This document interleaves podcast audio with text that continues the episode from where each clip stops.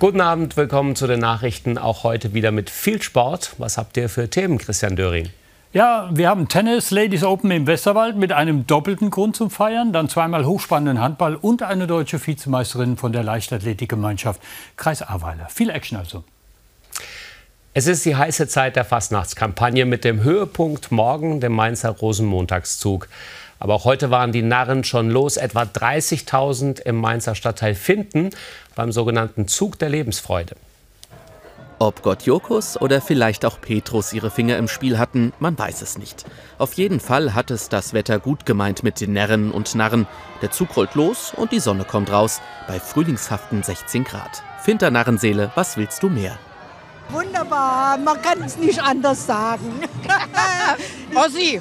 Ossi, Ossi. Es ist auf jeden Fall wieder toll, nach langer Zeit halt wieder hier zu stehen und herauszurufen und ähm, ist halt einfach wieder so ein schönes Gefühl.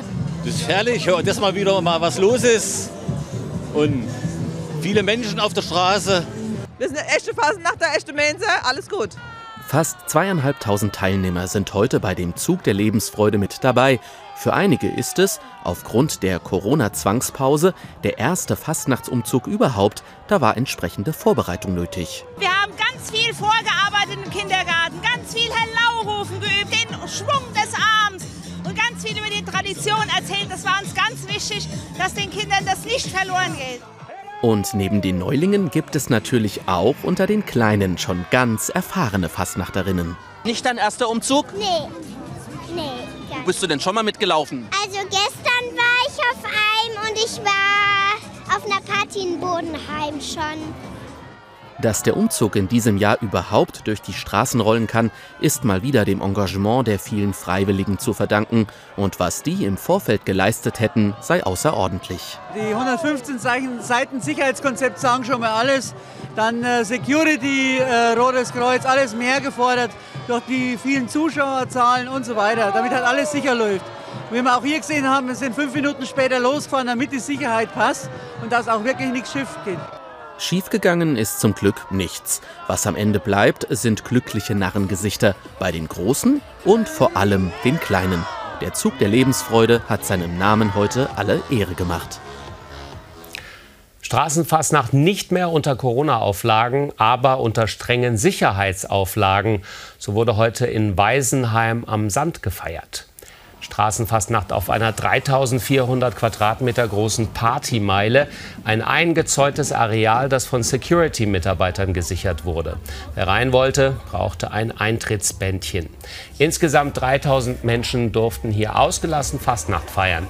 Auch wenn der Umzug in diesem Jahr ausfallen musste.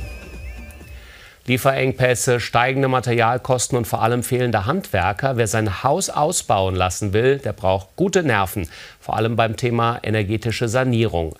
Bei der Baumesse in Ida Oberstein konnten sich Hausbesitzer jetzt drei Tage lang informieren und beraten lassen.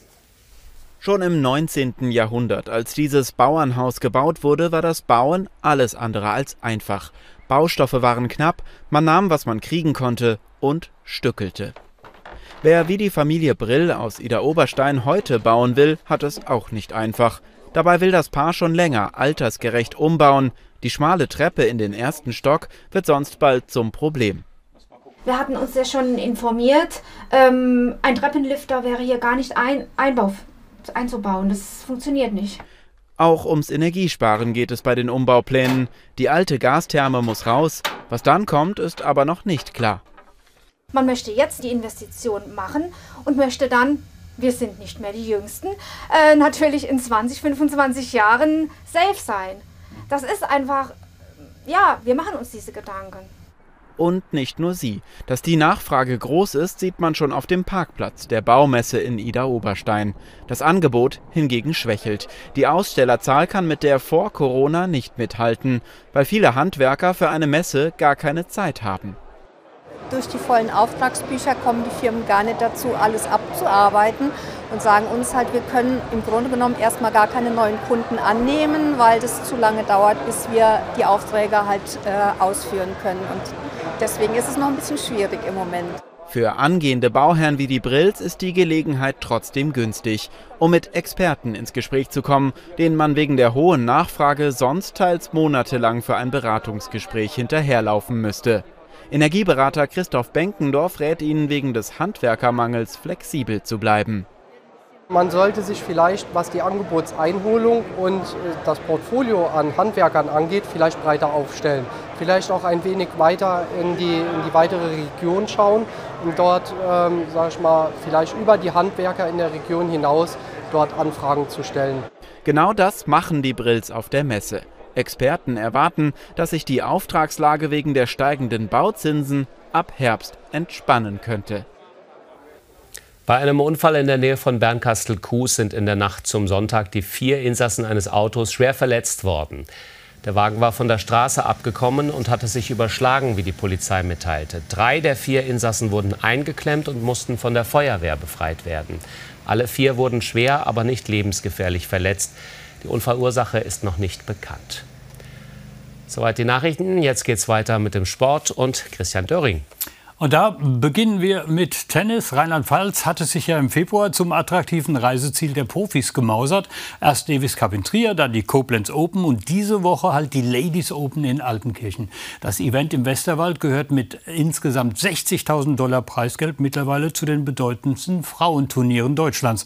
Heute, am Finaltag, dürfte gleich doppelt gefeiert werden. 50 Jahre auf dem Tennisplatz, 10 Jahre Turnierdirektor der Ladies Open und heute feiert er auch noch seinen 56. Geburtstag. Gründe genug, dass Razvan Mihai und seine Frau mal eine Torte anschneiden können. Meine Gefühle also sind äh, immens groß, muss man dazu sagen. Heute früh, als ich also aufgestanden habe, habe ich ein Tränchen in den Augen, aber nicht ein Tränchen, weil was Negatives passiert ist, sondern von Freude. Die letzten Schläger werden bespannt und der Pokal steht bereit fürs große Finale zwischen der Siegerin des Vorjahres Gret Minnen und Clara Tausson, die 2021 hier gewonnen hat. Es entwickelt sich ein packendes Endspiel mit langen Grundlinien-Duellen. Der Belgierin Gret Minnen gelingen herrliche Punkte. Die Dänin Clara Tausson setzt noch einen drauf. Im Tiebreak des ersten Satzes nutzt sie dann ihren achten Satzball zur Führung. Auch ITF-Präsident Andrew Moss, extra aus London angereist, ist begeistert. Ein solches Turnier hier in Deutschland zu haben im Herzen Europas im ersten Quartal des Jahres ist sehr wichtig. Im zweiten Satz mit dem Rücken zur Wand zeigt Gritminnen ihr bestes Tennis-Break zum 6 zu 4 Satz Ausgleich. Das Publikum in Altenkirchen ist begeistert. Im entscheidenden Durchgang schlägt Clara Tausson aber zurück. Die 20-Jährige dominiert mit knallharten Grundschlägen und Spielintelligenz. Dann der Matchball. Minnen schlägt ins Aus, 6 zu 2. Clara Tausson holt sich als erste Spielerin überhaupt den zweiten Turniersieg bei den Ladies Open. Ich bin etwas müde jetzt, aber sehr glücklich über meine Leistung heute. Gret ist eine tolle Spielerin und auch eine gute Freundin. Ich wusste, dass es hart wird gegen sie und dass ich nun zweimal hier gewonnen habe, ist großartig. Der historische Triumph der Dänin Clara Tausson zum Abschluss des zehnjährigen Jubiläums der Ladies Open in Altenkirchen. Finaltag heute auch bei den deutschen Hallenmeisterschaften der Leichtathleten und Leichtathletinnen in Dortmund mit einem Medaillengewinn für die LG Kreis Ahrweiler. Maite Kohlberg holte sich Silber auf ihrer Spezialstrecke über 800 Meter. Die 23-Jährige geht als Vorlaufsiegerin und Favoritin ins Finale. 700 Meter lang bestimmt Maike Kohlberg auch das Rennen von vorne, doch dann auf der Zielgeraden die Sensation. Die erst 18-jährige Yolanda Kalabis aus Freiburg hat die größeren Reserven und gewinnt.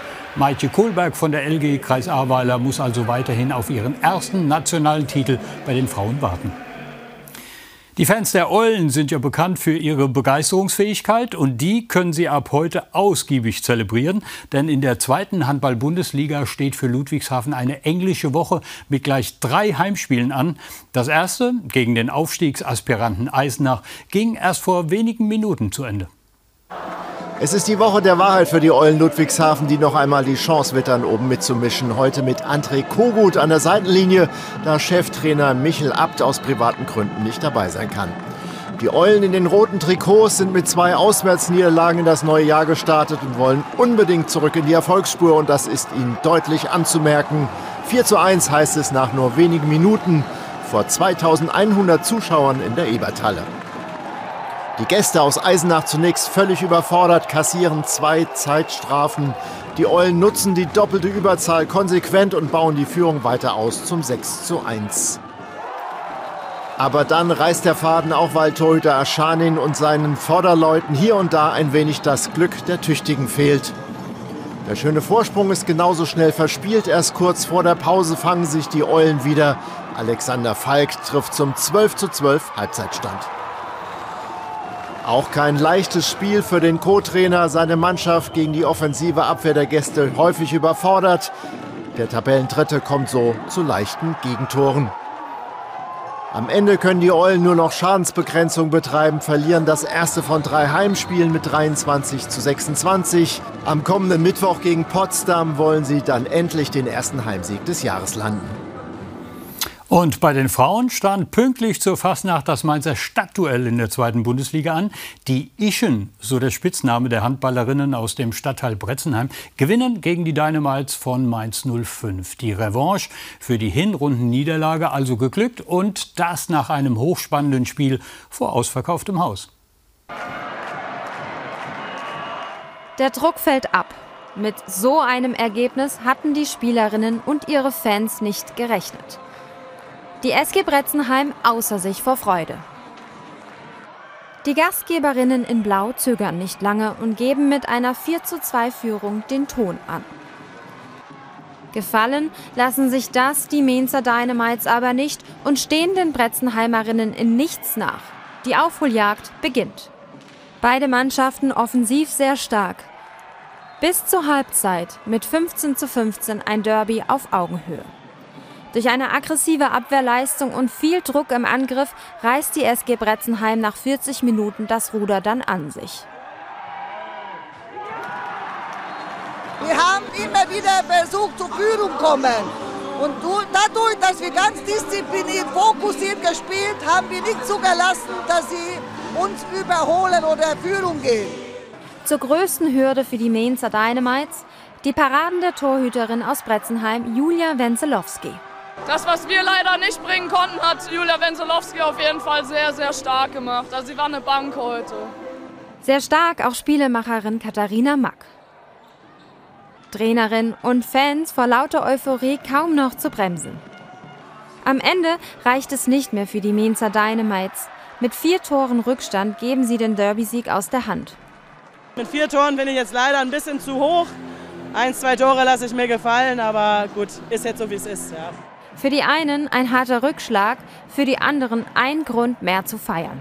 Ja, einfach ein mega Gefühl mit den vielen Fans am Fastnacht Samstag. Das hätte man irgendwie nicht schöner schreiben können, ein Stadtderby heute hier zu gewinnen. Mega geil.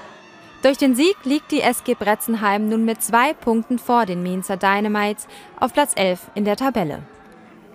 Tja, Feiertag im doppelten Sinne. Die Fußballer der 05er mussten ein paar Kilometer mehr zurücklegen für ihre Auswärtsaufgabe. Heute Abend steht ja das schwere Bundesligaspiel in Leverkusen an. Trainer Bo Svensson hat mächtig Respekt vor der Spielstärke der Bayer 11, vor allem vor deren Schnelligkeit. Wenn die erstmal weg sind, ist es halt schwer, die zu fangen.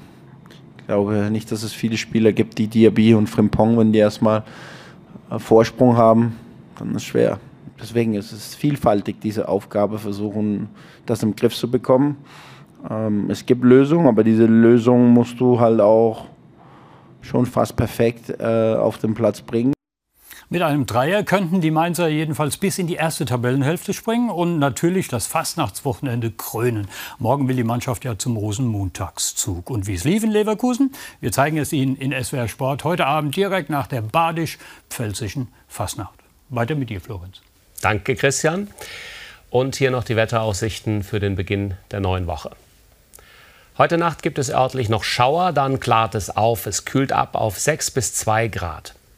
Morgen lösen sich örtliche Frühnebelfelder rasch auf. Dann gibt es einen freundlichen Mix aus Sonne und Wolken. Der Wind ist bestenfalls leicht böig. Es wird mild bei Werten von 9 bis 15 Grad. Das war es von uns beiden. Wir wünschen Ihnen noch einen schönen Abend. Tschüss. Thank you.